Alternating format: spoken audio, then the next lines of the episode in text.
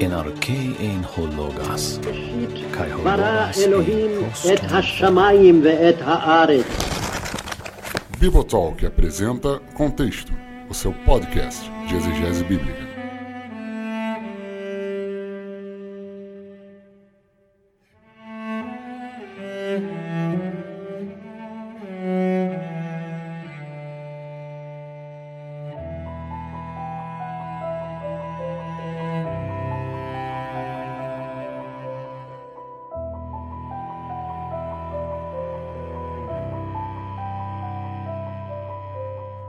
O ano era 325. A igreja estava passando por momentos conturbados, por disputas que eram disputas no mundo das ideias. De um lado, algumas pessoas achavam que Jesus não era o Filho de Deus e Jesus não poderia ser divino. Do outro, a maioria talvez acreditava que Jesus, tal como nós encontramos nos evangelhos, ele veio vestido de roupa humana, com carne humana, como ser humano normal, mas ele era plenamente divino. A briga ficou tão acirrada que foi necessário abrir uma grande reunião, um concílio ecumênico na cidade de Nicéia. E essas duas facções da igreja discutiram acaloradamente sobre, no frigir dos ovos, qual era a identidade de Jesus Cristo, o centro da fé cristã. As discussões foram tão intensas que duas pessoas roubaram, de acordo com a lenda e de acordo com a tradição medieval, a cena nesse concílio ecumênico. De um lado, Nicolau, bispo de Mira, e do outro, Ário, também bispo. Mas os dois tinham ideias completamente diferentes sobre a pessoa de Jesus. Nicolau cria, juntamente com a maioria da igreja, que Jesus ele era divino e que então fazia todo o sentido nós pensarmos sobre Trindade, porque afinal Jesus ele era da mesma essência que o Pai. Ele era homoúcios ao Pai, ou seja, Jesus ele tinha dentro de si não somente a natureza humana, mas também plenamente a natureza e a essência divina. Enquanto isso, Ário, que era o representante daquilo que a igreja vai chamar de arianos, pensava num Jesus inferior ao Deus Pai. Não haveria trindade no sentido ortodoxo da palavra. Existiria Deus o Pai e Deus teria um filho numa estatura menor de poder e de autoridade, Jesus Cristo. Jesus Cristo, então, não seria divino, ele não participaria da essência divina. Jesus seria apenas semelhante a Cristo, homoios.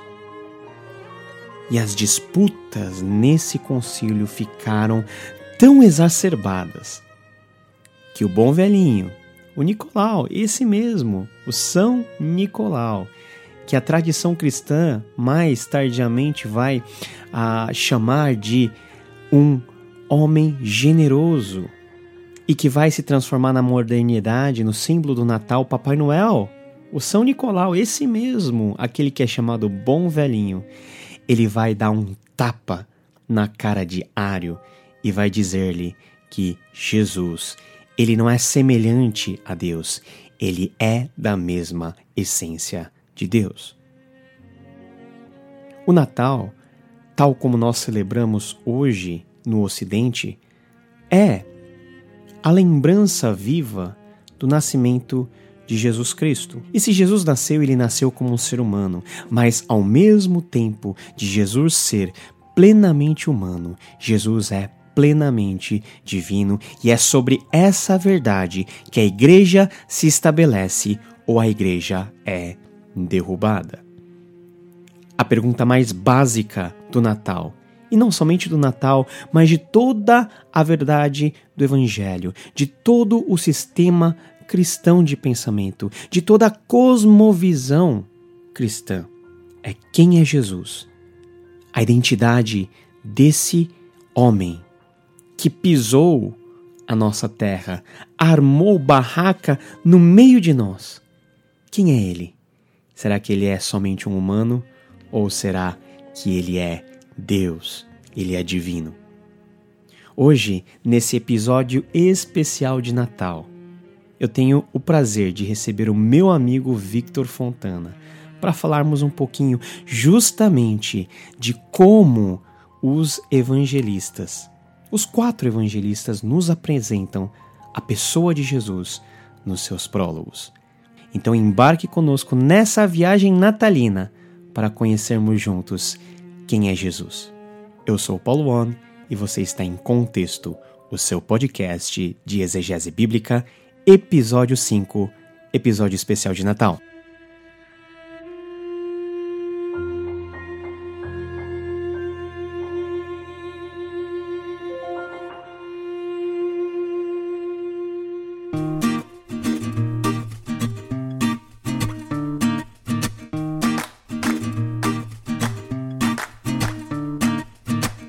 Pessoal, hoje eu tô aqui com um convidado muito especial, meu amigo de muito tempo, o nosso famoso e tão bem falado Victor Fontana, numa conexão direto aqui, Cuiabá. E aonde você está falando, Victor? Eu tô em Plantation, na Flórida. Plantation, um podcast aí internacional. Seja muito bem-vindo aí, Vitor. É um prazer muito grande ter você aí na nossa conversa especial de Natal de hoje.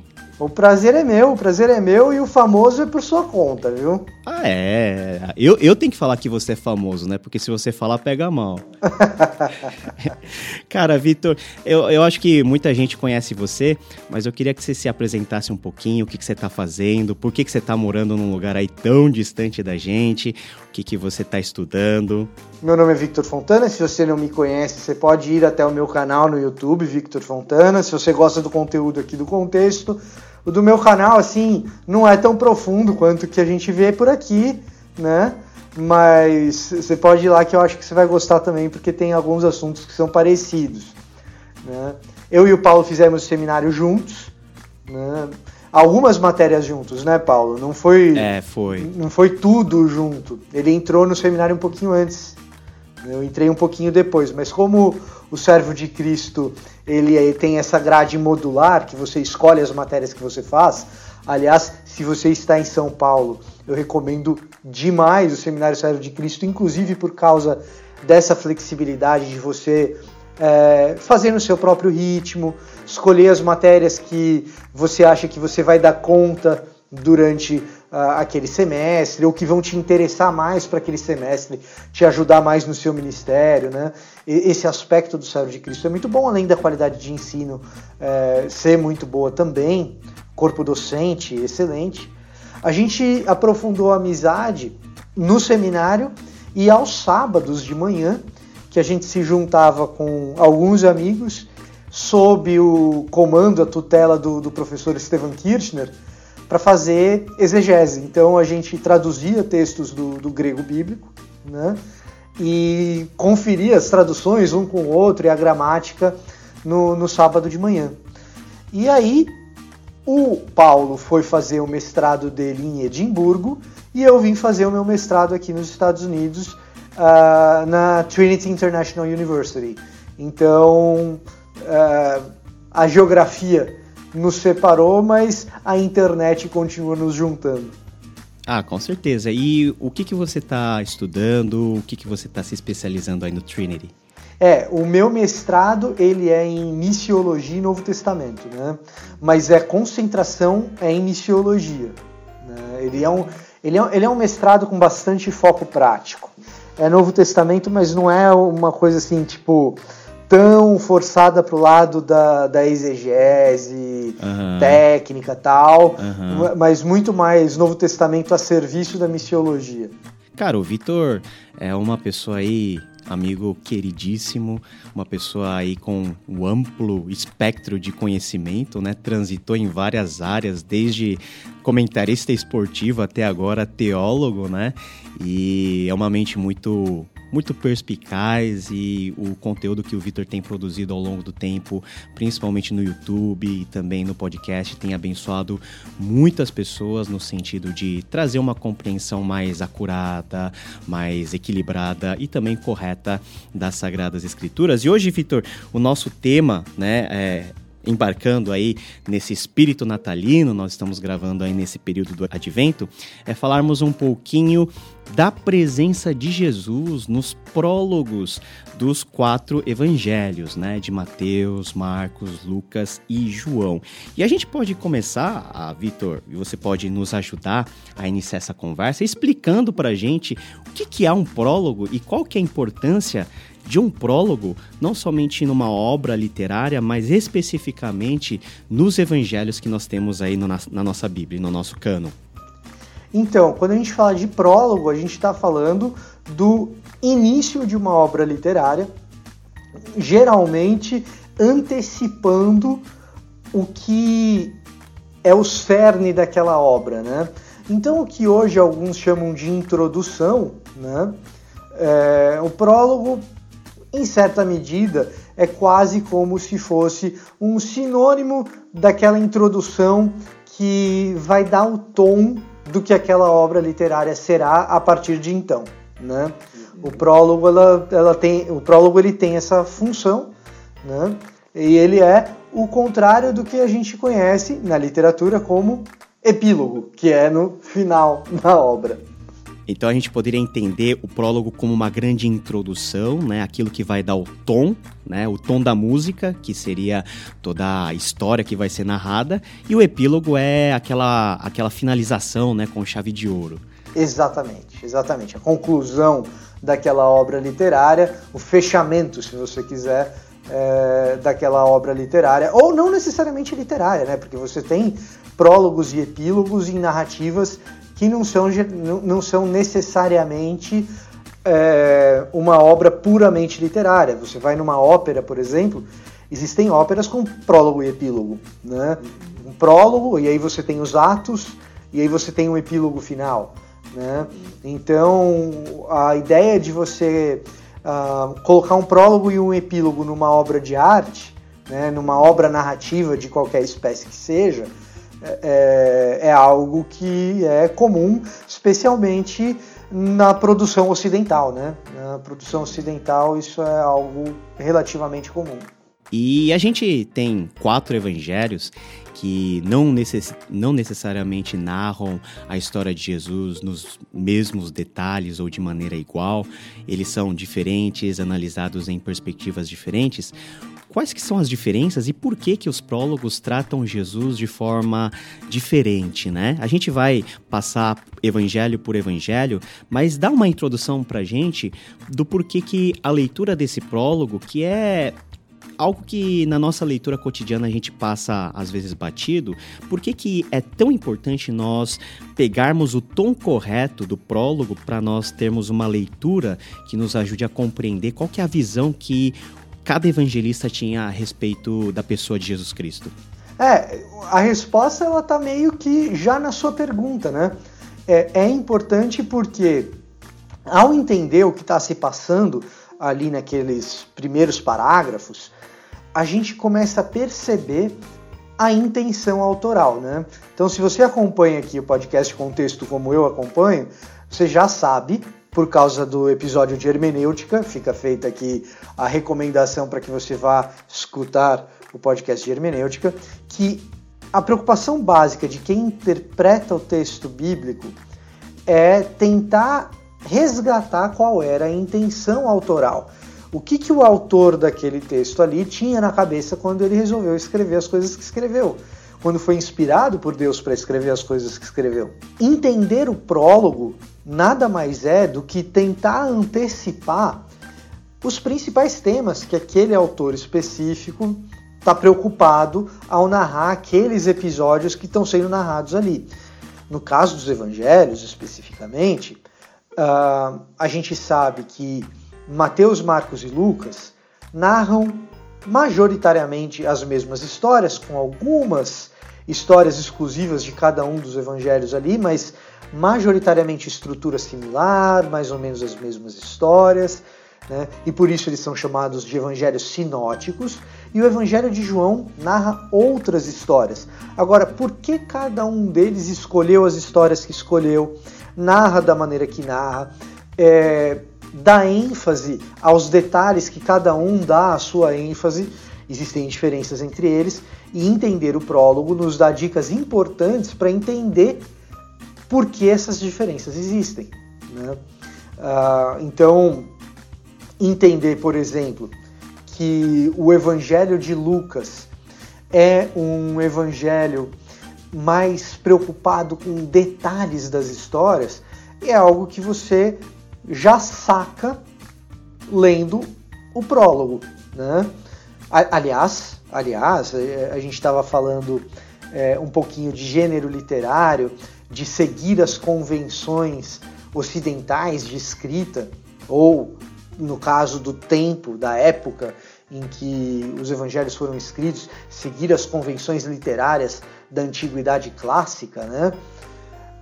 a discussão, por exemplo, só para citar um exemplo, a discussão, por exemplo, sobre o gênero literário, especificamente de Lucas como autor, é uma discussão que se dá especialmente no âmbito do prólogo do Evangelho de Lucas e do prólogo de Atos dos Apóstolos. Né? Tem um trabalho seminal nesse sentido, um trabalho importante, que é da Loveday Alexander, né? Uhum. que ela estuda especialmente o prólogo do, do Evangelho de Lucas, e chega à conclusão de que as convenções clássicas que Lucas segue se assemelham mais aos documentos científicos médicos do que aos documentos de historiadores do período da Antiguidade Clássica. É um trabalho super interessante da, da, da Alexander nesse sentido e, e, que mudou a história da pesquisa do prólogo de Lucas, e, e por isso que, que eu estou mencionando aqui, né? É, mas para a gente ver o quanto é importante, é, o quanto a pesquisa sobre os prólogos vai orientar a interpretação do Evangelho como um todo. Né, da natureza do gênero literário do que é aquela obra que você está pegando na mão. Né? Então, é, conhecer bem os prólogos é algo bem importante nesse sentido. Vamos começar então por Lucas, né? Já que você citou eles, eu acho que começar por Lucas é muito interessante, porque em Lucas, a meu ver, a gente tem um prólogo muito estendido, né? O nascimento de Jesus vai acontecer só no capítulo 2, mas o primeiro capítulo de Lucas tem 80 versículos, que é algo muito incomum dentro do evangelho. Então, Lucas, ele começa com toda aquela formulação inicial, né, do propósito de Lucas estar escrevendo vendo esse evangelho direcionado a Teófilo, temos toda a introdução do drama familiar a partir da família mais estendida de Jesus, que é a história de Zacarias e Isabel, temos toda a introdução da visitação de Maria. E em que, Vitor, na sua opinião, esse prólogo estendido, essa apresentação muito detalhada, ela nos ajuda a compreender, uh, inicialmente vamos deixar Jesus um pouquinho para segundo plano, mas de forma literária, por que que Lucas ele nos narra de uma forma muito mais detalhada do que todos os demais evangelistas? Será, você citou que Lucas tem é, que nesses estudos seminais isso estaria relacionado com a própria maneira médica, porque Lucas a tradição confirma que ele era médico. É isso que está em jogo? Também está em jogo será uma educação mais refinada que Lucas teve, porque o texto em grego de Lucas é um pouquinho mais refinado do que os demais. Fala um pouquinho dessa importância literária e depois a gente vai falar de Jesus. Vamos lá. Então o que, que acontece? É... Vamos começar, talvez até dando um pouco mais de nuance nessa história é, de Lucas ser médico e do prólogo dele indicar um determinado refinamento, de fato, não apenas um refinamento educacional, de repertório educacional, mas até artístico, no sentido de seguir convenções clássicas de escrita. É, embora, embora haja uma, um estudo importante da, da Loveday Alexander nesse sentido, é, é um estudo que é importante porque influencia estudos seguintes a respeito do prólogo, mas ele não é unânime. Né? Então tem gente que vai defender um Lucas mais historiador e menos médico no estilo de escrita também. O que a gente tem certeza, e aí eu acho que é importante a gente focar nas coisas que a gente tem um pouco mais de, de convicção, né? o que a gente tem certeza é que Lucas não foi o primeiro evangelho a ser escrito. Isso é uma quase certeza, 99,9% de certeza. A maioria dos acadêmicos vai adotar o que a gente chama de prioridade marcana, ou seja, de dizer que Marcos foi o primeiro evangelho a ser escrito. Alguns vão discordar disso e dizer que Mateus foi o primeiro, né? mas é uma posição minoritária dizer que Mateus foi o primeiro evangelho a ser escrito. Mas é fato que Lucas tem uma dependência de Marcos, ou seja, ele é dependente do evangelho de Marcos para aquilo que ele escreve, e é bem possível que ele seja também dependente de Mateus. Aí existe uma discussão grande. Fato é que, ao ser um evangelho escrito após os outros, aparentemente Lucas sente a necessidade de narrar a história de Jesus de maneira culturalmente mais adaptada a um público gentil. É uma possibilidade, é uma hipótese, em especial na menção a Teófilo, também no prólogo, né? A gente sabe que o nome Teófilo indica muito provavelmente um público gentílico, né? Uh, mas, sobretudo, narrar a história de Jesus com detalhes que Marcos deixou de fora. Né? E, que, e talvez, se a gente imaginar que Lucas é dependente também de Mateus, que Mateus deixou de fora. Então, se eu tô, se eu tenho a pretensão de ser mais detalhista, né, e de fazer uma grande pesquisa, como Lucas afirma que vai fazer, é natural que o meu relato seja mais extenso. Né? Então, aparentemente, isso meio que norteia o que Lucas vai escrever. O que não elimina outros eixos temáticos do Evangelho de Lucas que aparecem no prólogo assim pincelados, mas que ao longo do livro vão ser discutidos com maior ênfase, como a questão, por exemplo, uh, de lidar sempre com, a, com o excluído. Né? Uhum. Seja o excluído financeiramente, seja o excluído social. Né? O caso de Zaqueu é emblemático nesse aspecto, que é um cara rico, na história de Zaqueu narrada no Evangelho de Lucas, mas que é excluído por causa da função que ele exerce como cobrador de impostos, etc. Né? Existe uma pincelada disso no prólogo, não é tão evidente. Né? E, e, a, e, a, propósito, até o prólogo de Lucas apresenta de maneira muito eminente a figura de duas mulheres, né? Isabel e Maria, mãe de Jesus, que interagem entre elas, né? Não apenas interagem entre elas, mas assumem, especialmente Maria, né, um papel quase de coautora de um trechinho do Evangelho de Lucas, né, porque Lucas não se furta de mencionar uh, o poema que, que Maria faz por causa do nascimento de Jesus, a, a Magnífica, né, que inclusive, mais uma coisa que eu vou fazer a propaganda aqui, você confere a Magnífica é, inteirinha exegetada, né? Lá no Exegese Bíblica no Grego Diário. Isso. Aliás, o, o texto final é seu, né? O texto final, que é o post final, né? Que é um post sobre a influência dos hebraísmos, de características hebraicas uh, do, no texto grego de Lucas, o que é algo que as pessoas geralmente passam por cima, né? Fala, porque o grego de Lucas, isso é um negócio, uma curiosidade, né? O grego de Lucas ele é mais rebuscado do que o grego dos outros documentos do Novo Testamento em geral, não apenas dos outros evangelhos. Né? E aí todo mundo fala, ah, o grego de Lucas, o grego de Lucas, mas existem raízes hebraicas ali por trás do grego de Lucas também, e isso aparece na Magnífica. E, e, não somente raízes hebraicas, mas também, ah, principalmente nos cânticos que nós temos aí no primeiro capítulo, a gente tem dentro desses cânticos uma preocupação muito grande de Lucas de apresentar Jesus como a personificação de todas as promessas que foram feitas aos antigos judeus, né?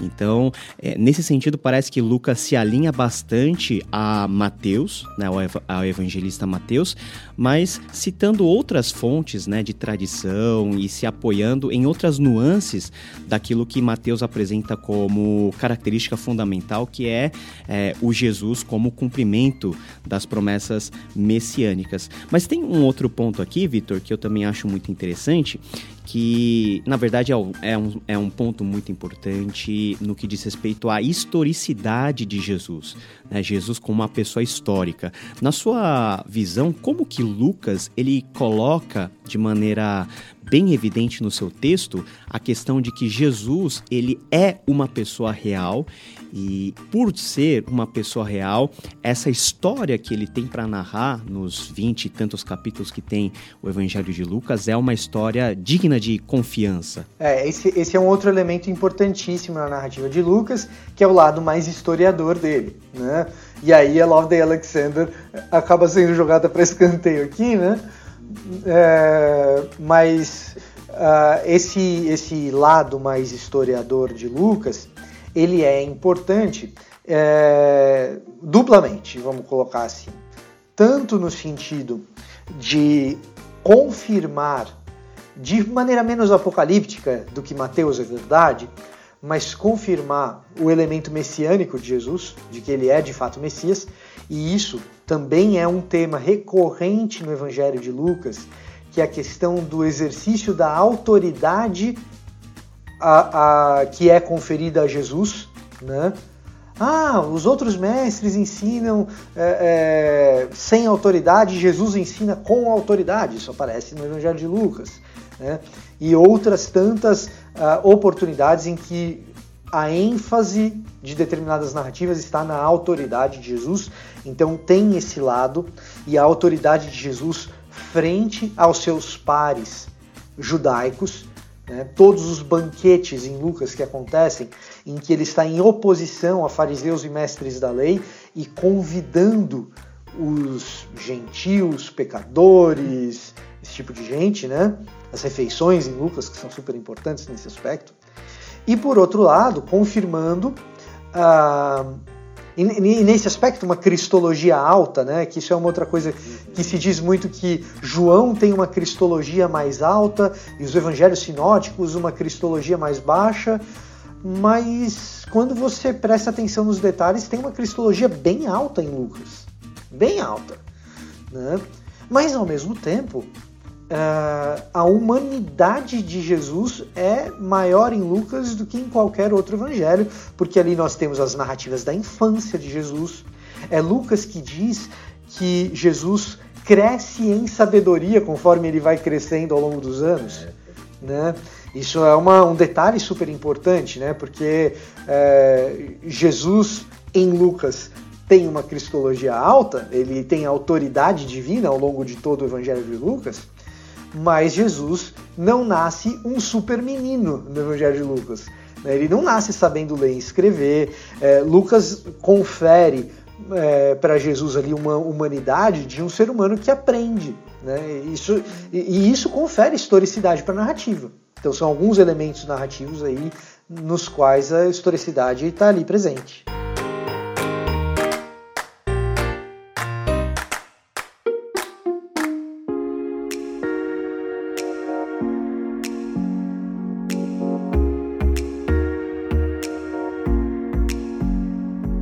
Vitor, a gente falou de Lucas e agora vamos voltar para o começo, né? Na verdade, não é o começo em termos de ordem cronológica, mas é a ordem nossa canônica, indo para Mateus. Às vezes as pessoas leem certos textos na Bíblia e ficam meio que se perguntando por que, que esse texto está nesse lugar. E um dos maiores problemas na cabeça, da, lei, da, na cabeça dos crentes e ao ler a Bíblia é a tal da genealogia. Por que, que a genealogia é importante?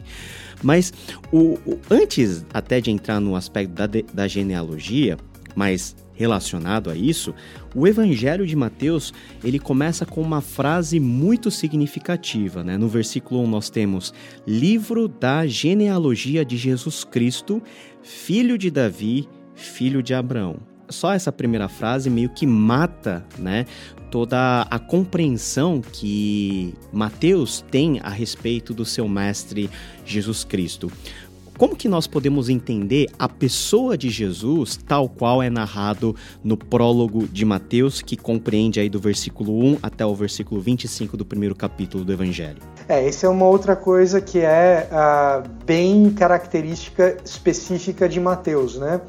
Como a gente estava falando na comparação com Lucas, Mateus é um evangelho mais apocalíptico do que o evangelho de Lucas. E o que, que a gente quer dizer aqui com apocalíptico? É, vamos desmistificar uh, essa palavra um pouquinho. Quando você cruzar com a palavra apocalíptico em literatura exegética, em literatura mais técnica, apocalíptico não quer dizer necessariamente uh, ligado a detalhes a respeito de como o mundo vai acabar. Né?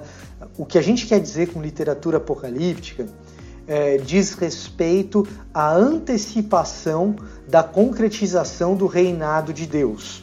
Então, quando a gente fala de apocalíptico em literatura mais técnica, em apocalíptica de maneira mais técnica, a gente está falando do domínio de Deus sobre toda a criação versus o domínio das autoridades humanas, é, o domínio uh, dos governantes humanos, é, o juízo sobre os governantes cruéis. Né? Quando a gente fala de tonalidades apocalípticas, é disso que a gente está falando. E o Evangelho de Mateus é, por essência, o Evangelho do reino. E do reino, ou do reinado, se você quiser, messiânico, davídico. Elementos do reinado davídico vão aparecer no Evangelho de Mateus com frequência assustadora. Então, quando nós conversamos aí sobre o prólogo do Evangelho de Mateus, essa dica de que ele é filho de Davi, filho de Abraão, Mateus está dizendo logo de cara essa narrativa, né, é, esse jeito de contar a história de Jesus diz respeito à natureza de Jesus como cumprimento da promessa da aliança feita em Gênesis 12, de 1 a 3, a Abraão, de que por meio da descendência de Abraão todos os povos da terra seriam abençoados, né? Uh, e feito a Davi, uh, em 2 Samuel capítulo 7, que a partir da descendência de, Davi surgiria um rei que reinaria por todo sempre. Mateus está fazendo uma referência a esses, essas duas passagens, esses dois elementos da expectativa messiânica do povo hebreu a respeito da sua própria história, de que a partir da descendência de Abraão e mais especificamente a partir da descendência de Davi, surgiria um rei que representaria todo o povo para abençoar todas as nações e para governar sobre todas elas. E esse governo se opõe ao governo desobediente dessas nações. Então, o evangelho de Mateus é por essência o evangelho desse reinado de Cristo. Tanto que a tônica dos discursos de Jesus sempre envolve a questão do reino. O sermão famoso do Evangelho de Mateus, que é o sermão sobre a montanha, ou o sermão do monte, como a gente chama mais popularmente, é um sermão em que o discurso do reino é absolutamente presente ali. E essas tonalidades apocalípticas vão aparecendo durante o desenrolar da história de Jesus no Evangelho de Mateus. É um evangelho que nos convida a enxergar Jesus como uma alternativa cultural e também política, não no sentido eleitoral é, ou no sentido partidário, mas política no sentido de reconhecer que existem problemas no mundo e que esses problemas não passam despercebidos por Deus, que há de julgar aqueles que uh, uh, multiplicam a crueldade e oferecer um estilo de vida alternativo que remedia essas situações de propagação da crueldade humana. Então, essa tônica está lá muito presente.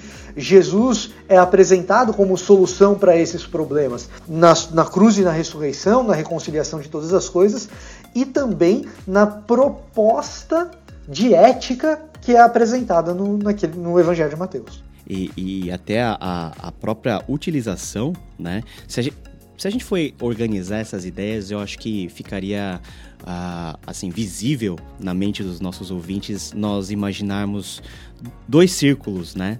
Um círculo mais amplo, que é uh, o círculo referente a Abraão e a promessa mais geral de Abraão ser, uh, por meio da sua família, bênção para as nações, e um círculo mais interno, que nós temos aí a figura de Davi, por intermédio de quem isso realmente uh, venha a se tornar realidade né? Por meio não somente da figura de Davi, mas sobretudo da promessa que Deus faz a Davi do seu reinado. E é esse reinado que nós temos aí desenvolvido em Mateus, não no aspecto político, mas no aspecto mais amplo do reinado de Deus em Cristo Jesus. E é interessante que Mateus, ele cita nominalmente a fórmula Jesus Cristo, né? Às vezes a gente passa batido sobre essa, essa, esse duplo nome, né? Jesus Cristo. Muitas pessoas acham que Cristo é até sobrenome de Jesus, mas esse Cristo no sentido de ser o Messias de Israel, o ungido, o escolhido para trazer ao mundo e à realidade do presente, da era presente, essa dimensão uh, do Antigo Testamento. E até fazendo uma conexão com o Antigo Testamento, uh, a forma como Mateus se inicia, ele se inicia dizendo livro da genealogia, né? Biblos Genesios no grego, é a mesma forma que a gente tem lá em Gênesis repetido várias vezes. Né? Gênesis 2,4, essas são as gerações, os céus da terra, essas são as gerações de tal, tal pessoa, que até serve como estrutura do próprio livro de Gênesis.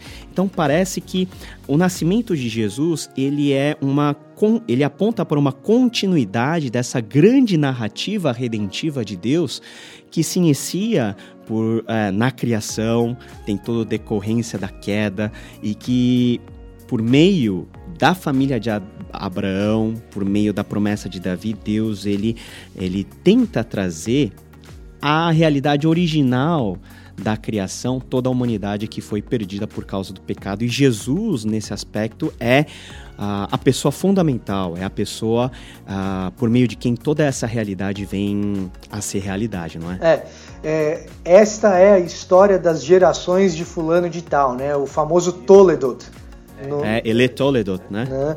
No, no texto hebraico de Gênesis, né? E que no texto grego, né?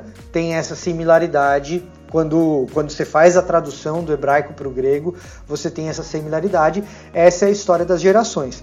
Quando você fala essa é a história das gerações e a importância da genealogia aí, né, a genealogia ela tem por função destacar uh, alguém que é importante uh, por meio de antepassados importantes. Então, olha como essa pessoa é importante, ela tem todos esses antepassados importantes. E ao mesmo tempo, ela tem como função destacar a importância da história dos antepassados. E aí eu estou falando de cultura da antiguidade oriental, tá, gente? Né? Isso, eu tô, isso é algo que se nota nas culturas da antiguidade oriental próxima, não apenas entre os hebreus, mas é, nos povos da Mesopotâmia também, nos, nos povos egípcios também.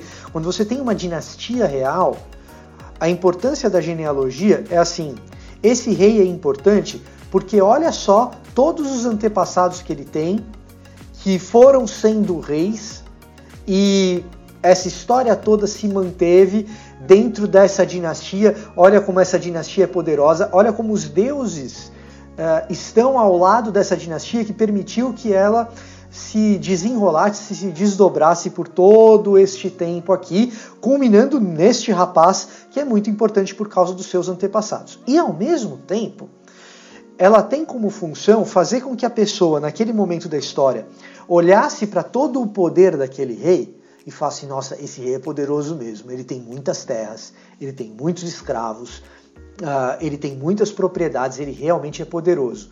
E aí eu leio a genealogia e eu falo assim: poxa vida, esses outros reis e antepassados deviam ser muito poderosos também, né? É, de certa forma, a função da genealogia ela é uma espécie de retroalimentação entre o poder observado na realidade daquele rei naquele momento, emprestando autoridade para toda a dinastia que veio lá para trás, e ao mesmo tempo pegando emprestado todo o poder da manutenção de uma longa dinastia e emprestando a legitimidade, essa é a palavra-chave de toda a genealogia que você encontrar em textos antigos. Legitimidade, emprestando legitimidade àquela pessoa com quem a, a genealogia termina. Quando eu começo uma genealogia destacando dois nomes específicos, eu estou dizendo o seguinte: os dois nomes mais célebres que vão conferir legitimidade ao clímax da genealogia, que é Jesus, são o nome de Abraão e o nome de Davi. Né? Então, basicamente, é essa história. E agora eu vou contar a história de Jesus, essa é a história das gerações de Jesus, porque a partir de agora eu vou contar a história desse cara que é muito importante, chamado Jesus. É mais ou menos essa a ideia. Mas, Vitor, a gente tem uma grande ironia aqui, né?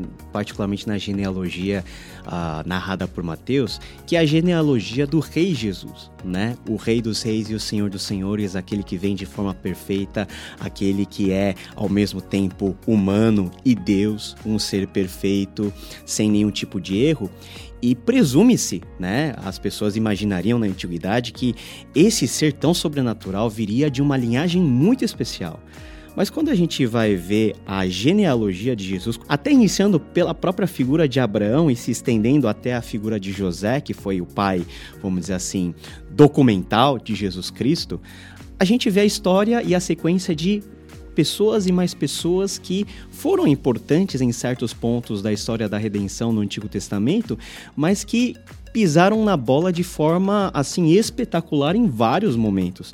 Nós temos reis maus, nós temos pessoas que foram chamadas por Deus, mas traíram a confiança de Deus, e também nós temos a presença de forma muito peculiar de mulheres né? Inclusive uma delas com a fama de ser prostituta, que é o caso de Raabe.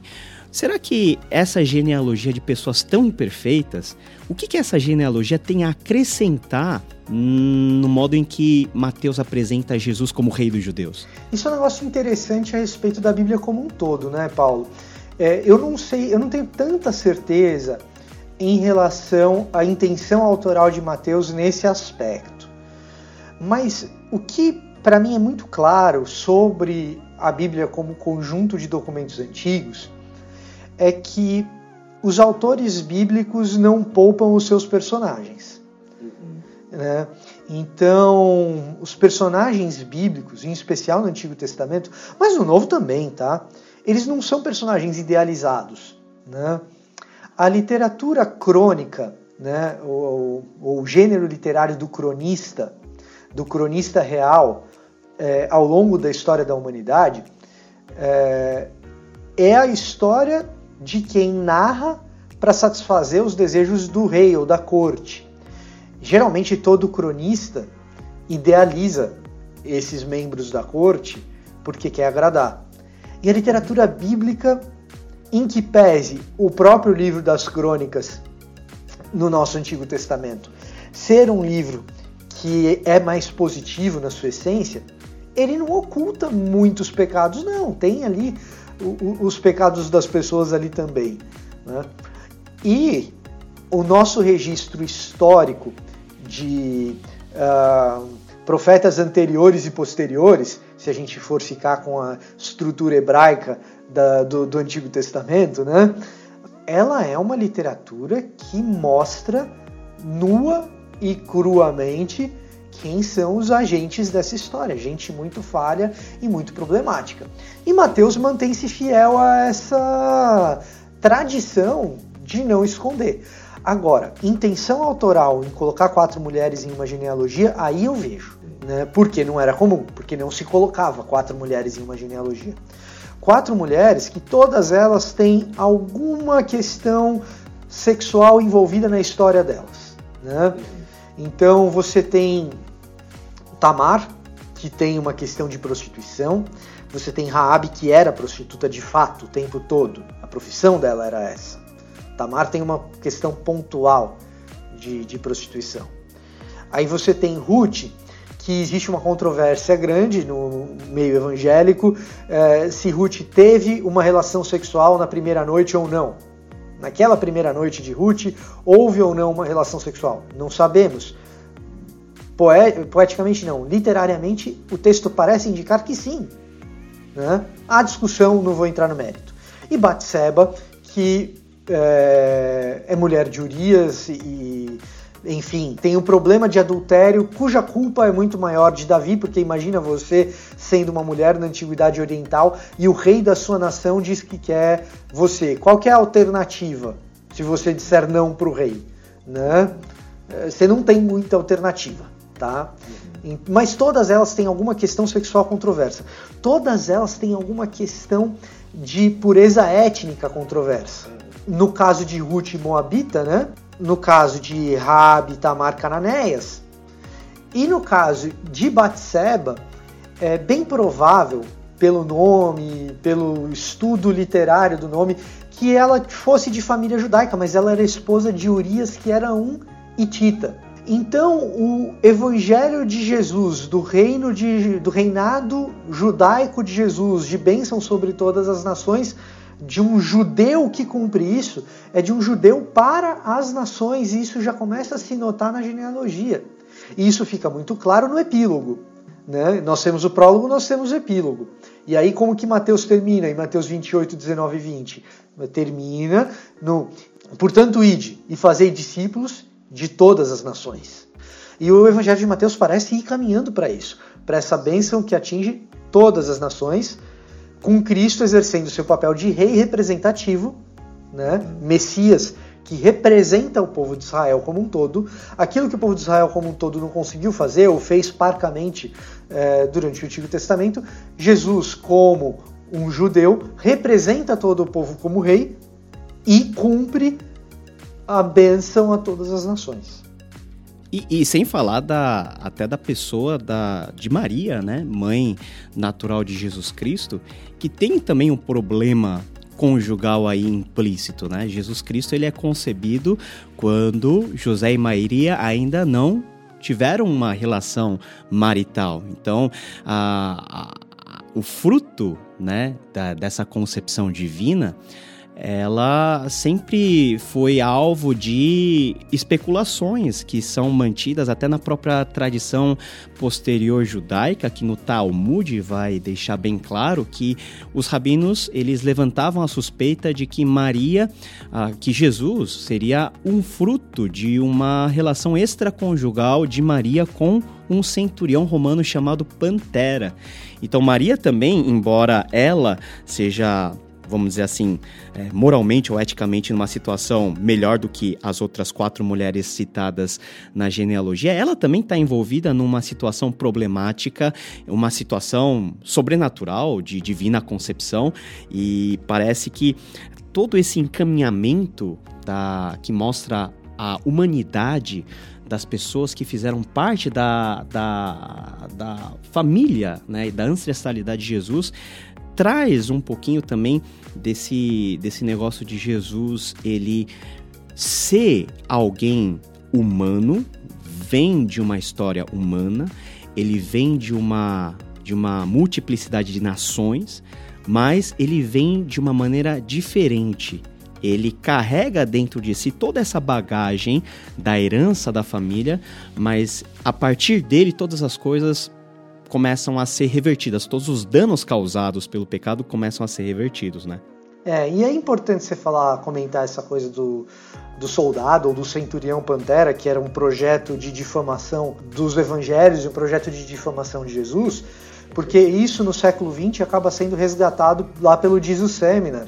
O pessoal, é, o pessoal da, vamos dizer, da segunda para terceira busca pelo Jesus histórico, né? É, alguns deles vão sugerir que de fato Jesus era um filho bastardo de Pantera e tal, o que é um uso bem ruim, rudimentar, eu diria, das fontes primárias. Né? mas essa história, e geralmente em época de Natal ainda costuma aparecer aqui e ali. Se você vir publicações desse tipo no Facebook e tal, saiba que isso é um mau uso de fontes primárias, porque é uma história bem posterior ao relato evangélico. Né? A gente não tem muitos relatos primeiros, aliás, a gente não tem relatos primeiros mesmo com essa história. E um personagem interessante serviu para popularizar isso, que é o diretor do primeiro Robocop. Né? Não sei se você sabe dessa história, Paulo. Não, não sei, conta o, pra gente. O primeiro Robocop, o diretor é o Paul Verhoeven, né? E o Paul Verhoeven fez parte do Jesus Seminar. Como, como acadêmico de, de Novo Testamento tal, entusiasta, né? E ele é um dos caras, talvez o principal, que popularizou essa história de Jesus, seu filho bastardo de Pantera, é, no ambiente pop cult, assim, sabe? É, então o Paul Verhoeven estava lá, junto com o João Dominique Crossan, com Marcos Borg, com essa turma toda. Né? E, e, ele é talvez o principal nome que sugere isso daí. Então você já sabe a origem agora, que, que, que no século XX, quando começam a falar dessa história, vem lá do Jesus Seminar, essa história, principalmente na, na voz do Paul Verhoeven, né? E em que isso não é um bom uso de fontes primárias. Né? Dentro do próprio Jesus Seminar já se discordava disso, né? Mas claro que o Jesus Seminar foi uma coisa de muitos acadêmicos e portanto plural, né?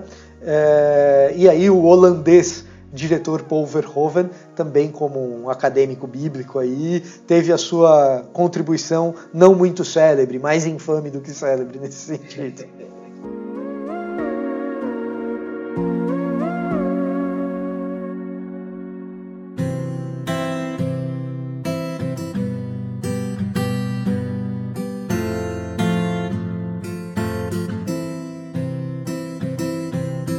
Beleza, Vitor? A gente falou de Lucas, falamos da importância de Mateus, mas eu queria focar a nossa atenção agora em Marcos, que na minha opinião é o evangelho mais legal. Não é porque é o mais curto e mais rápido de ler, não, é porque é mais legal mesmo, porque ele tem uma dinâmica assim muito acelerada. E ele começa de um jeito assim que particularmente para mim é um jeito muito diferente, né? Princípio do evangelho de Jesus Cristo, filho de Deus. Se lá em Mateus a gente tem a preocupação do evangelista em apresentar Jesus como Messias, aqui a gente tem vários conceitos aqui que a gente poderia gastar um episódio inteiro. Por exemplo, o que é esse princípio, arre? Marcos provavelmente é o primeiro a usar a palavra evangelho de forma oficial. E esse Jesus Cristo, ele é colocado como filho de Deus.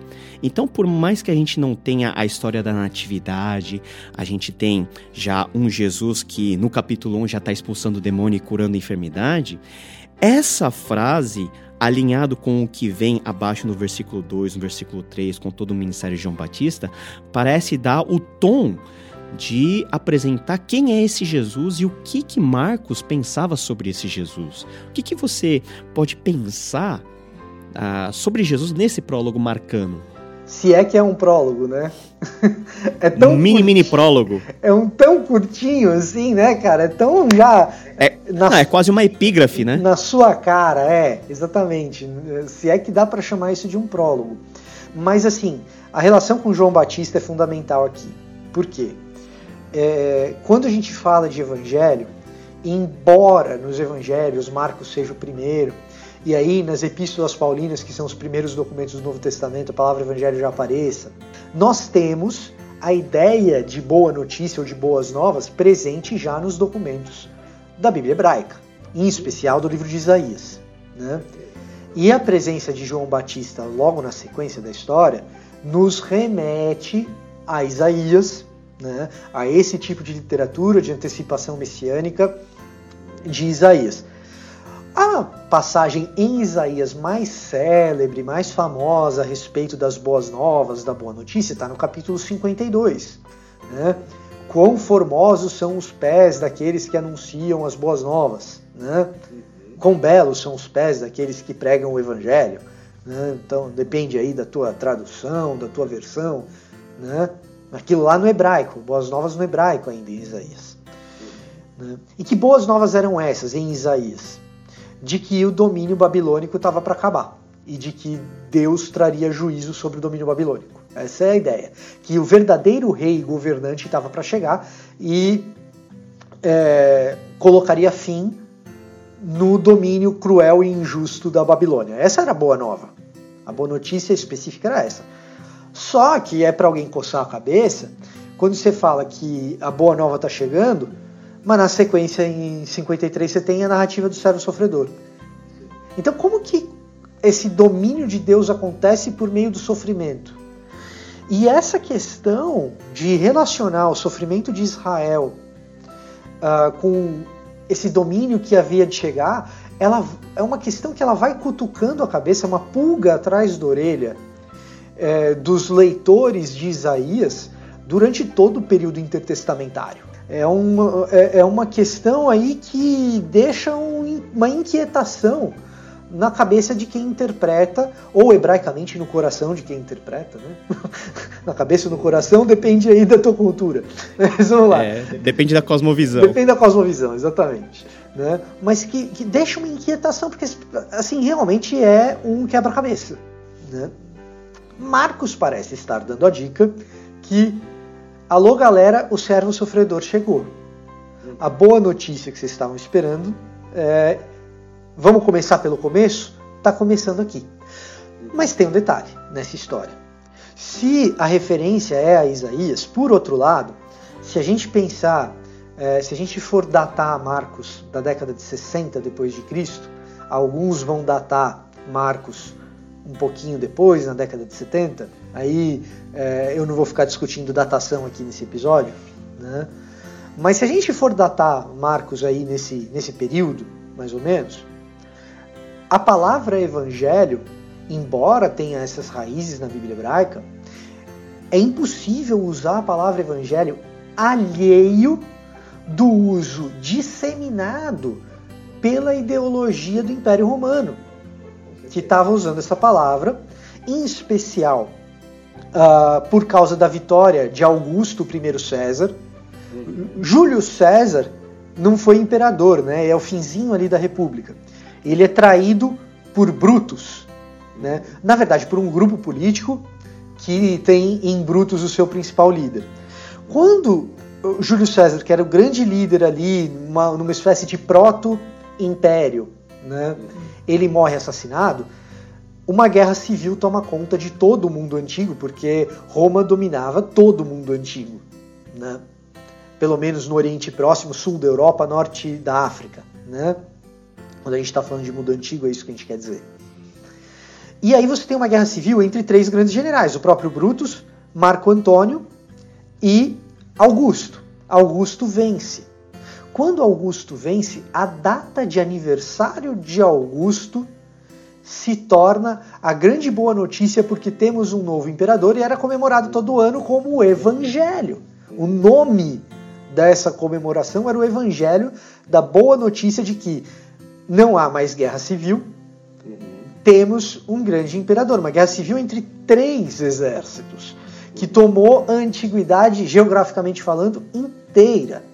Então é impossível você falar de um novo rei que está chegando, um evangelho, e inocentemente achar que não existe nenhuma implicação contracultural em relação à propaganda do Império Romano que usava alguns elementos de comunicação e marketing, embora seja anacrônico falar em marketing nesse sentido, mas se a gente quiser pensar uh, no começo do, da história do marketing, o começo da história do marketing é no Império Romano. Da história da propaganda é no Império Romano. A propaganda romana que utilizava muitos elementos que nós vemos no Novo Testamento, como por exemplo a ideia de pax romana, a ideia da paz que vem do imperador, do shalom imperial, se você quiser, que era a ideia de você trazer paz para gente de toda tribo, toda língua, todo povo e nação. Será que isso é parecido com o que a gente lê na Bíblia, no Novo Testamento? Então é inevitável achar também que ao resgatar essa linguagem lá de Isaías, existe uma implicação necessária de contranarrativa acho que a palavra melhor é essa, né? De uma contranarrativa que desafia sem dúvida, os princípios ideológicos da propaganda romana.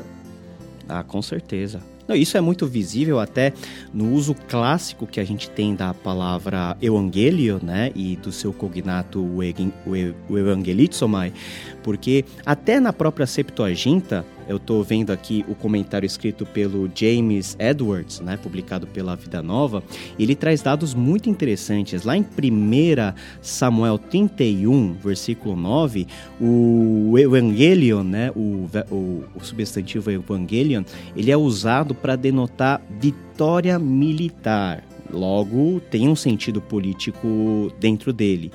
E também, dentro do seu uso mais latino, né, dentro do contexto romano, o Edwards vai dizer que em, no ano 9 a.C., que foi próximo à época da, do nascimento de Jesus, o aniversário de César Augusto né, foi aclamado como evangelho, como evangelho, né?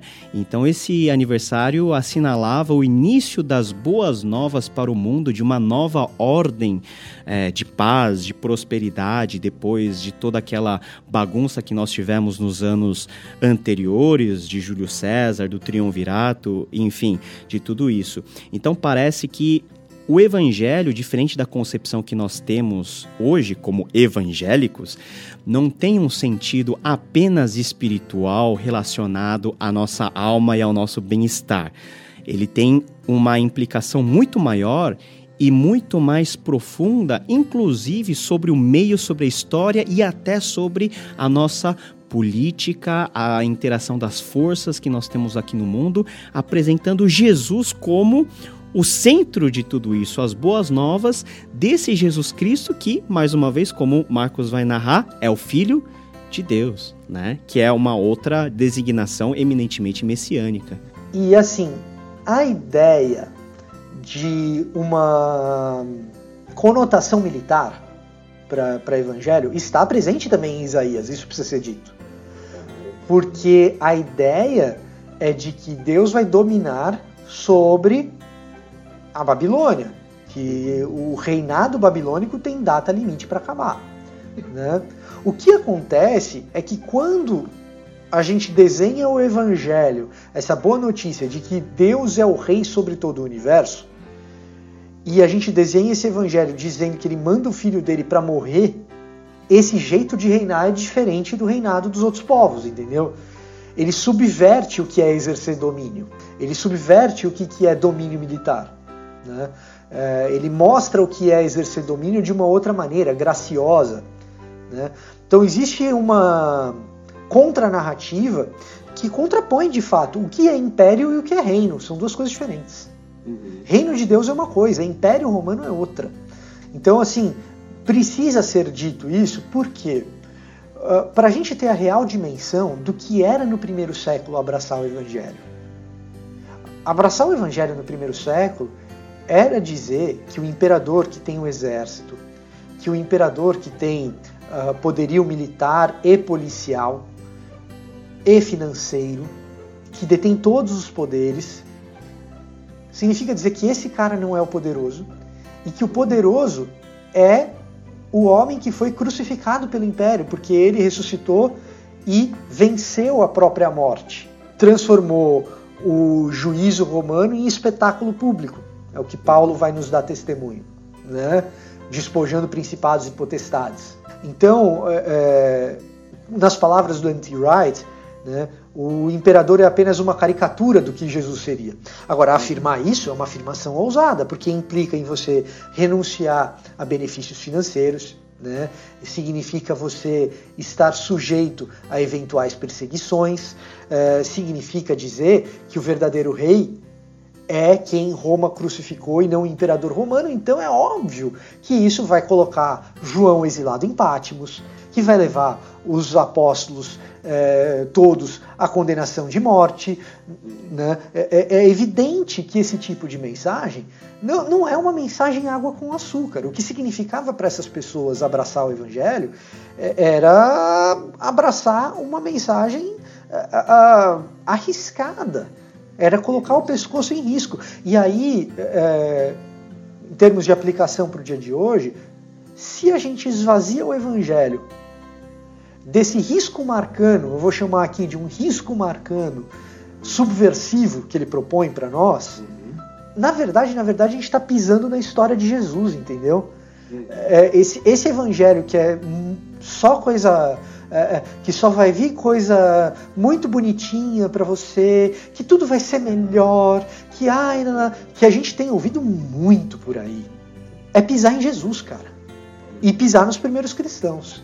Então, assim, não é, é. E eu acho que o jeito que a gente tem de combater uh, esse evangelho água com açúcar, que alguns têm chamado de evangelho da hipergraça, é, eu tenho chamado de instagélio, porque é o evangelho do Instagram, não é retornando a uma cultura evangelical excessivamente punitiva, dura, legalista, como alguns querem fazer parecer e propõem. Eu acho que esse não é o caminho.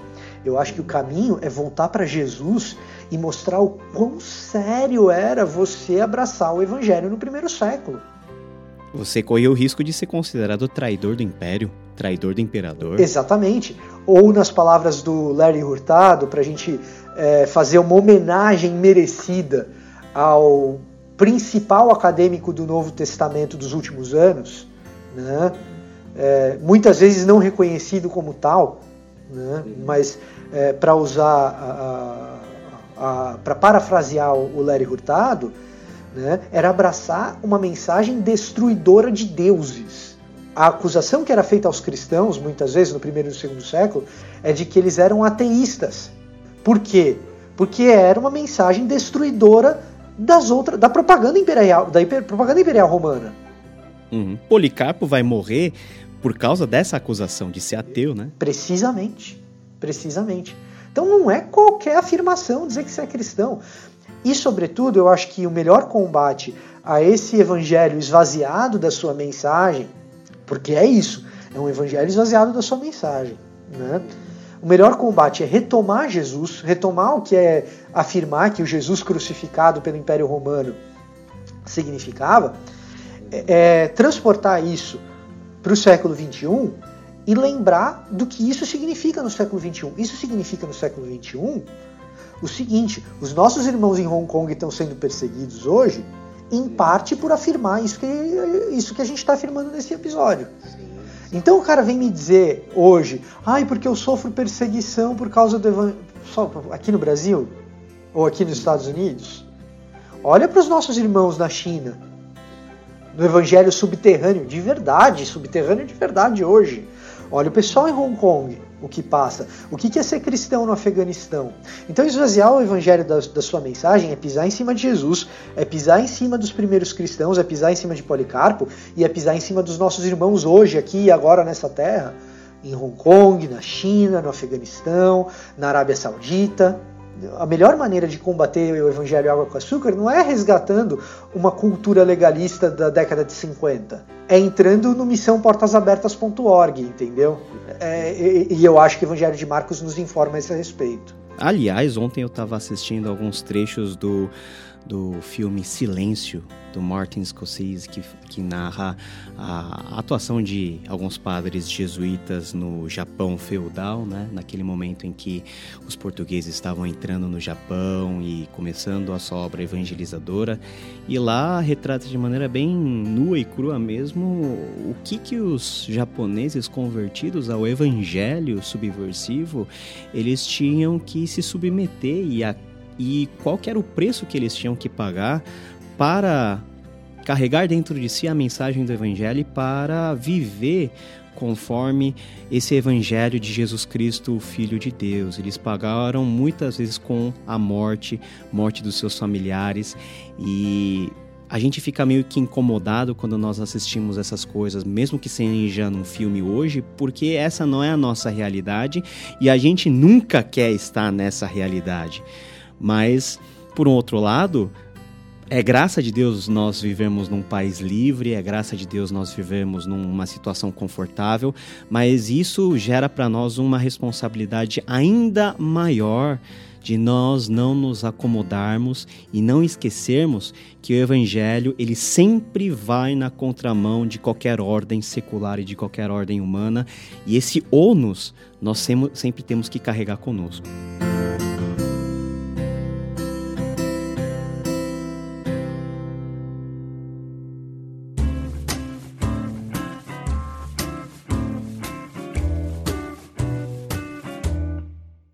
Só esse episódio tá demais e vai ficar um pouquinho longo mesmo, porque afinal é o nosso episódio especial de Natal. E não é todo dia que a gente tem o Vitor Fontana gravando com a gente, né? Não é não, Vitor? parece. Quando você chamar, eu vou.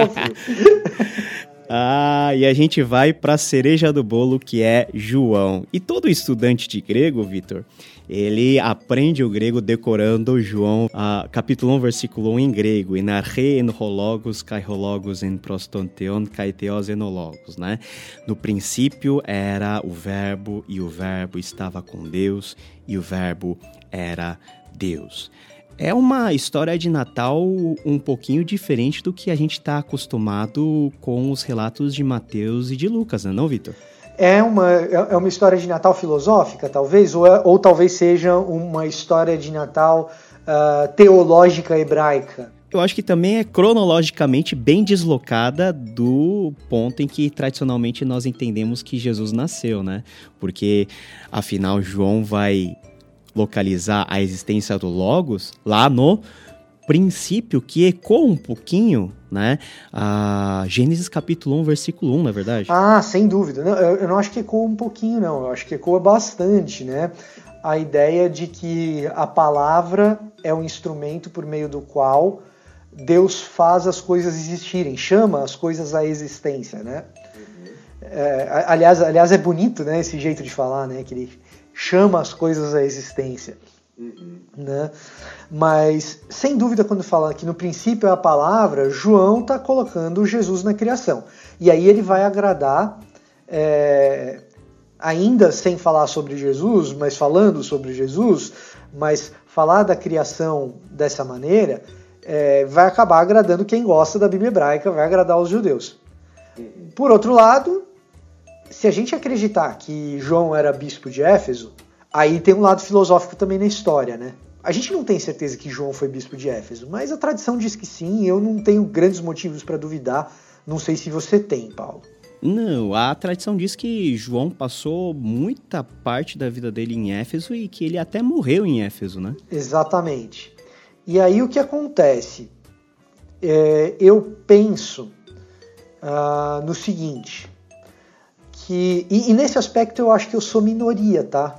É, eu, não, eu não consultei uma quantidade extensiva de comentários técnicos nem de artigos acadêmicos para saber quem é maioria, quem é minoria nesse, nesse assunto. Não, vamos fazer o seguinte então: você fala a sua visão primeiro, depois eu falo a minha. Ah, pode ser. Mas eu, eu, eu enxergo essa passagem como mais filosófica grega, mais dialogando com a filosofia grega do que com do que com o relato da criação, embora o relato da criação esteja evidentemente presente ali. Né? Quando você localiza João em Éfeso, o filósofo do Logos é Heráclito de Éfeso. É no mínimo da gente pensar se João não está sendo intencional aí. Em especial quando ele chega e fala, e o Logos se fez carne. Porque aí quando ele fala que o Logos se fez carne, Enquanto ele está falando que o Logos é o princípio organizador de todas as coisas, quem é grego e está ouvindo aquilo, está falando, pô, é isso mesmo. É isso que Heráclito falava. E é isso que a tradição da filosofia grega, a partir de Heráclito, vai adotar. Existe um princípio organizador de todas as coisas, e esse princípio é a razão que traz ordem para o caos. E a João está falando exatamente isso daí. Olha só que coisa interessante. Mas aí ele chega e fala: e o Logo se fez carne. Aí, meu amigo, aí de novo é a tal da narrativa contra, contracultural. Porque se fazer carne na cultura grega é um problema sério, porque aquilo que é material, aquilo que é físico, que é tangível, para o grego, especialmente para o grego platônico, é impuro. E aí João está batendo no, na cosmovisão da antiguidade clássica. Então, me parece que existe um diálogo com a filosofia de maneira, de novo, desafiadora da filosofia grega, mas me parece bem evidente no texto. Eu, eu, eu, acho que eu sou minoritário, voz minoritária nisso daí. Né? Eu acho que o mais comum é fazerem associação com o relato hebraico da criação. Não, é justamente o caminho que eu sigo, né?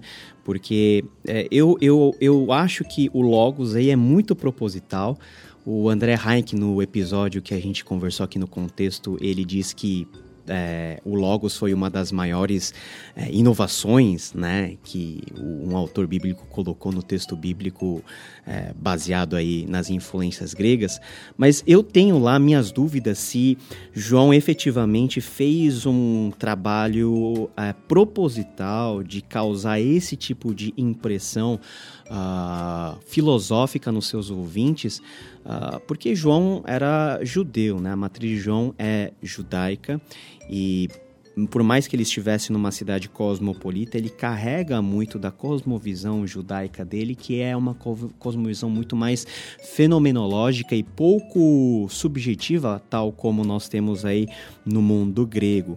Então, ao associar a João capítulo 1 ao capítulo 1 de Gênesis, onde nós temos o relato da criação de todas as coisas, e localizar Jesus como o Verbo, ou seja, a, a, o próprio discurso de Deus é personificado na pessoa de Jesus, eu acho que isso faz muito sentido, porque a expressão que mais se repete na, em Gênesis capítulo 1 é o Vaiomer Elohim, né? E disse Deus e tudo se fez.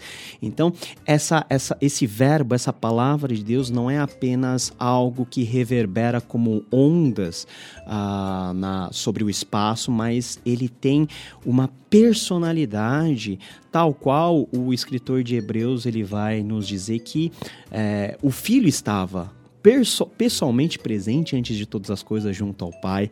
E, e, e, eu tendo a caminhar mais no sentido do entendimento mais hebraico, né, do Devar Elohim, da palavra do Senhor que ele é proferida, uma palavra criativa, uh, sem negar que possa haver desdobramentos aí uh, na compreensão filosófica do próprio mundo dentro da qual João foi escrito. Mas né, é, é, esse tipo de discussão existe dentro da academia, mas é uma discussão que eu considero como um pouquinho mais acessória, porque o cerne daquilo que João está tentando explicar é apresentar Jesus de uma maneira, como a gente citou lá atrás, no começo do episódio, de uma maneira mais alta, né? Uma alta cristologia, um entendimento mais teológico. E, Vitor, eu queria que você é, discutisse comigo, nos ajudasse a pensar ah, no seguinte fato, João provavelmente foi escrito ah, nos últimos anos da vida de João, no, primeir, no final do primeiro século. E nós, ti, nós tínhamos né, à disposição já os evangelhos sinóticos, todos eles escritos. Uh, por que, que João ele nos narra não somente a questão do nascimento, né? Para João, Jesus não nasce, né? Mas esse começo da história de Jesus de maneira bem diferente e de maneira muito mais teologicamente elaborada do que os evangelistas Mateus e Lucas. É, você está me fazendo a mesma pergunta de qual é o propósito da carta aos Colossenses, né? Pode ser, pode ser. Não, e, e, e, se você for pensar, assim, e a associação é direta, porque a carta aos Colossenses começa exatamente do mesmo jeito, né? É, colocando Jesus direto na criação. Durante muito tempo, esse foi o principal motivo que as pessoas sugeriam uma autoria ainda mais tardia para João e para Colossenses, né? Porque o que acontecia? O cara olhava para esse tipo de discurso e falava assim: pô, isso aqui é um remédio perfeito contra a seita gnóstica, contra o gnosticismo. Só que o gnosticismo é mais tardio. Ele só aparece mais tarde, segundo século, né? Então Colossenses não pode ter sido escrito por Paulo e João não pode ter sido escrito por João. Foi escrito depois por uma comunidade paulina e por uma comunidade joanina. Uhum. Né? Então, é, durante muito tempo, essa argumentação foi muito forte, né? muito, muito presente, até mesmo em ambientes. Uh, uh, eu não diria conservadores, mas eu diria que ambientes protestantes em que nem se questionava mais no século XX, aí, na metade do século XX, os caras falavam, não, João é do segundo século, Colossenses é do segundo século, acabou. Né? Uhum. Porque eles estão discutindo com, com os gnósticos, então não pode ter sido antes. Mas, mas, o que a gente percebe hoje, e aí eu acho que uh, o Marcus Barth, que é, que é filho do, do, Karl Barth, no comentário dele aos Efésios e no comentário dele uh, aos Colossenses, ele fornece bons argumentos que servem também para João uh, a respeito de tudo bem, o gnosticismo formal podia não existir ainda, mas formas de protognosticismo estavam aqui ali e, e, em todo lugar. Então, aparentemente, Paulo e João estão diagnosti diagnosticando, não, desculpa, estão dialogando uh, com elementos culturais muito fortes de desdivinização de Jesus, de associação da figura de Jesus com uma semi-divindade, talvez, né?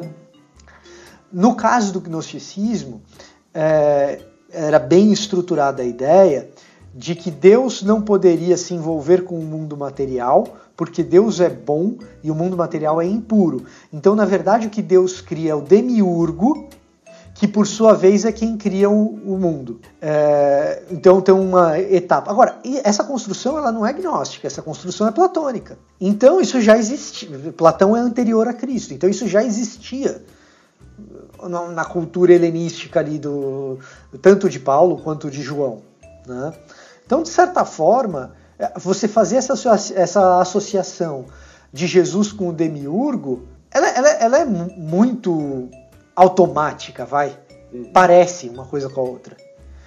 Então precisa rebater, sabe? Então é, você dizer, não, peraí, Jesus é Deus, ele estava com Deus, ele era Deus na criação. E a criação é coisa de Deus, direta, sem, sem intermediários. É, então me parece necessário. Até por isso eu acabo fazendo uma leitura um pouquinho mais de João dialogando um pouco com a filosofia grega, mas sem, claro, excluir o fato de ele estar recorrendo à literatura hebraica. É claro que, é claro que ele está recorrendo à literatura hebraica. Né? Mas isso vai originar, isso vai ser o início dessa cristologia alta de João. Agora, agora, vamos lá. Se cremos na autoria paulina da Carta aos Colossenses, Cristologia alta é uma coisa que começa antes do primeiro evangelho, antes de Marcos. Então, isso é outra coisa que a gente precisa, assim, bater numa certa tecla, porque a gente acaba reafirmando algumas coisas que foram muito comuns de serem ditas ah, nas escolas críticas do século XIX e do século XX. Uhum. Mas não sei até que ponto se sustenta ficar reafirmando no nosso ambiente evangélico que rejeita essas escolas críticas ou que olha essas escolas críticas com um olhar de suspeita, pelo menos, usa algumas coisas que eles fizeram e que eles escreveram que podem ser úteis e tal, que, né, mas uh, coloca um olhar de suspeita corretamente, na minha opinião, sobre essas escolas. E, e, aí adotar sem crítica nenhuma a ideia de que não, João é cristologia alta, porque é uma cristologia alta que só surgiu depois, e antes o que nós tínhamos era uma cristologia mais baixa. A gente precisa abandonar esse discurso. Primeiro porque ela, ele é um discurso demodé. Na, na, academia já não se fala mais muito isso. Né?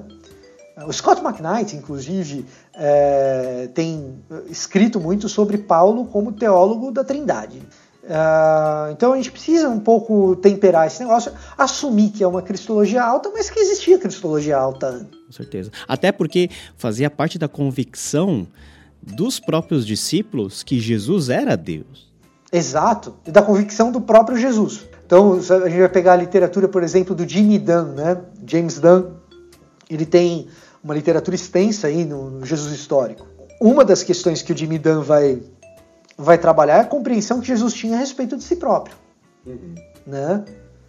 É, então, é uma literatura bem indicada, inclusive, para a gente começar a pensar o próprio Jesus, uhum. da maneira como ele falava, se colocava como Deus. Outro aspecto que eu acho bastante interessante, agora já encaminhando finalmente para o final do nosso episódio aí longo, especial de Natal, é como o João ele, ele faz esse jogo de palavras interessante uh, da presença do Deus, Criador de todas as coisas, dentro do nosso mundo. né? A Bíblia diz, João diz que esse verbo ele fez morada no meio de nós, né? Ele armou a sua tenda no meio de nós. E nos versículos subsequentes, não sei se você já reparou, mas era um estudo que eu estava fazendo, o verbo que mais uh, nós temos de repetir é o verbo ver. Né? Nós temos aí no versículo 32, versículo 34, é, posteriormente nos versículos 40 a 46, 48 tal. Tudo ele relacionado com a questão de que as pessoas efetivamente viram Jesus. E ao ver Jesus, eles viram algo para além da pessoa física de Jesus.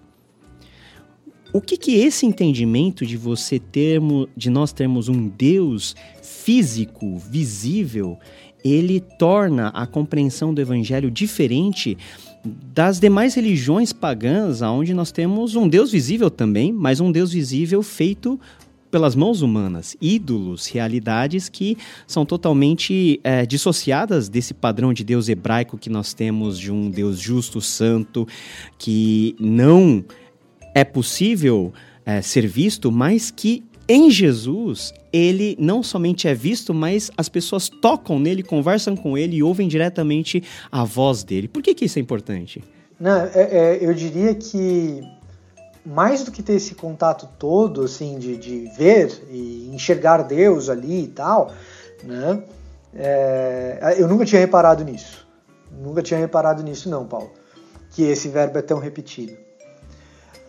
Mas a, até mais do que isso, é que esse tipo de contato que Deus se permite ter com o ser humano ao encarnar é o, não é meramente uh, de caminhar entre os homens e de, desfilar por entre eles e como um político que vai dando sinal de vitória e chegamos aqui, vote em mim. No, no, né?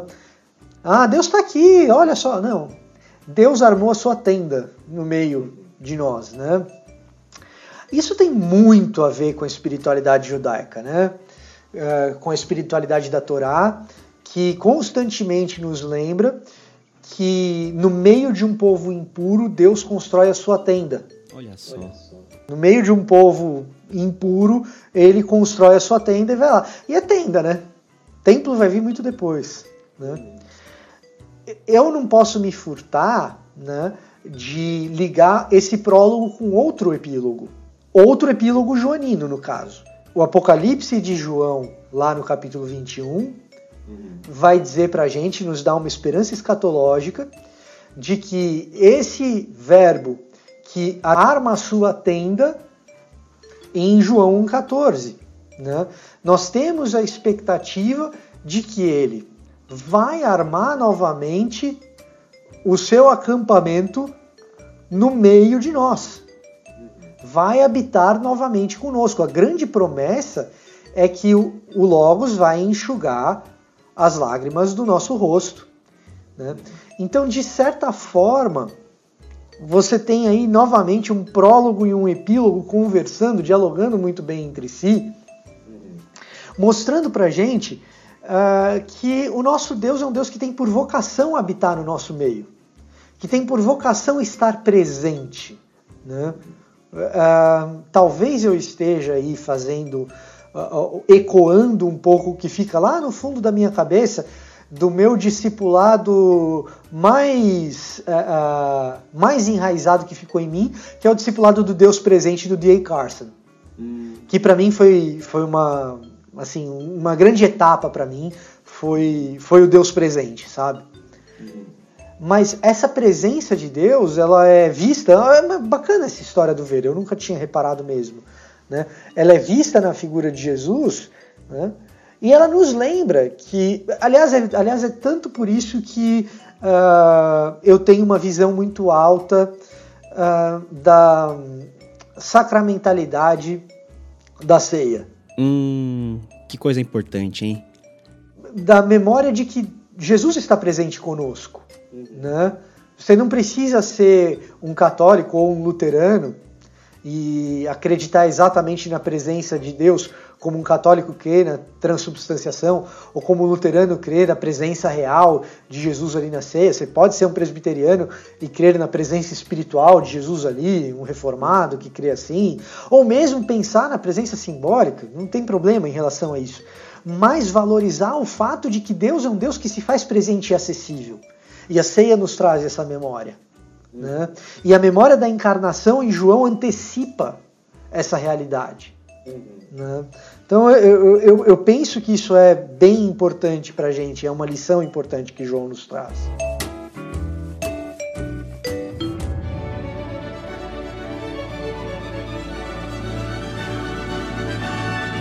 Cara, que coisa é, tremenda, né? Nós começamos lá nos prólogos dos evangelhos de Mateus, Marcos, Lucas e João, e nós acabamos onde? Lá no Apocalipse.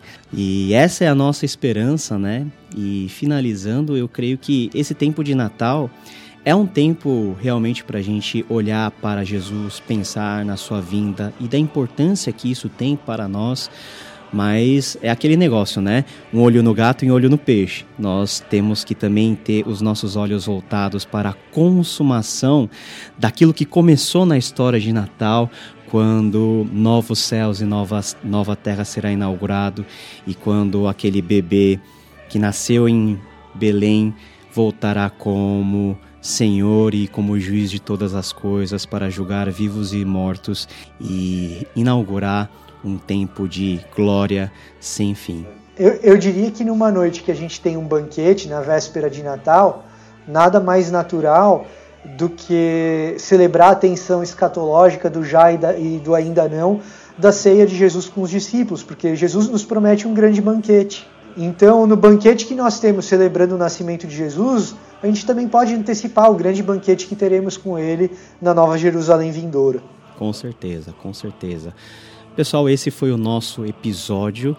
Eu e o Vitor não brigamos como o Nicolau e o Ário brigaram no Concílio de Nicéia, mas nós estamos juntos aí declarando a vinda do nosso Senhor e Salvador Jesus Cristo, aquele que nos é apresentado em Mateus, Marcos, Lucas e João, e aquele que vive e reina de maneira real nas nossas vidas e dentro da igreja e sobre todo mundo. Vitor, despeça-nos com uma palavra aí e com uma bênção. Então, que Deus abençoe o seu Natal, que seja motivo de lembrança da magnífica obra redentora de Jesus Cristo a você e a sua família. Shalom, mas o shalom verdadeiro de Deus que reina sobre toda a criação. Amém. Feliz Natal a todos, pessoal.